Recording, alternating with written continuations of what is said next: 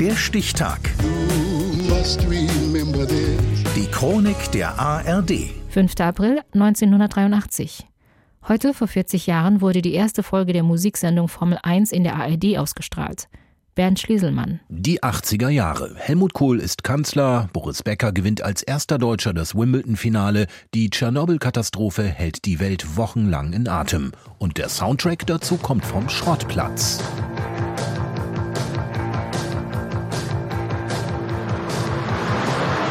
Bavaria Hinterhof-Atmosphäre, brennende Mülltonnen und eine BMW Isetta, die Stück für Stück auseinandergenommen wird. Das ist die Kulisse für Formel 1, der ersten Musikvideosendung im deutschen Fernsehen, mit einem Moderator, der im Bus zur Arbeit kommt. Hallo, schönen guten Abend zur Formel 1. Hier ist endlich die Premiere, hat ja lang genug gedauert, jetzt ist sie da. Ihr wisst sicherlich schon eine ganze Menge, aber eigentlich sollte ja hier ein Dackel sitzen im neuen Trend des Tieres, aber der Produktion waren dann die Hundesteuern zu teuer und so haben sie mich genommen.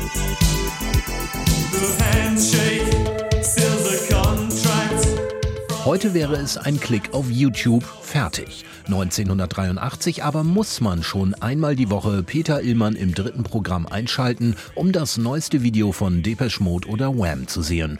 Oder von Bands, deren Namen so klingen, als habe man ins Süßigkeitenregal gegriffen. Kaja Gugu, Banana Rama, Milli Vanilli.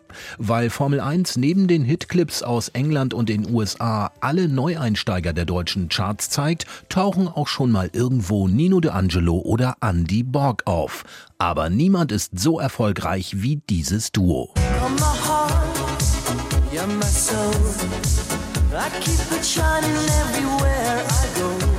Modern Talking nennen sich zwei talentierte junge Nachwuchsmusiker aus Deutschland.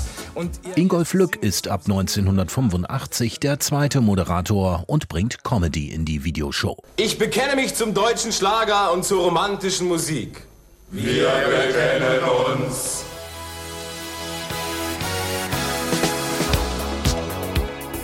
Auch die Jugendschutzwächter gucken mit. Das nackte China Girl von David Bowie am Strand, Skandal. Und Thriller, das Zombie-Video von Michael Jackson, darf sogar erst nach 22 Uhr gesendet werden. Zu gruselig. Formel 1 etabliert das Musikvideo als Kunstform. Wer heute Take On Me und Sledgehammer hört, taucht sofort wieder in eine Comicwelt ein und sieht eine Modelleisenbahn um Peter Gabriels Kopf kreisen. Aber manche Stars lassen sich auch persönlich blicken. Die Pet Shop Boys sind da. Hi guys. Hello. I guess your new single Suburbia was inspired by a film, is it right? Yeah, it was inspired by a film we saw called Suburbia. Stefanie Tücking bringt 1986 ein Maskottchen mit, Zeichentrickhund Teasy.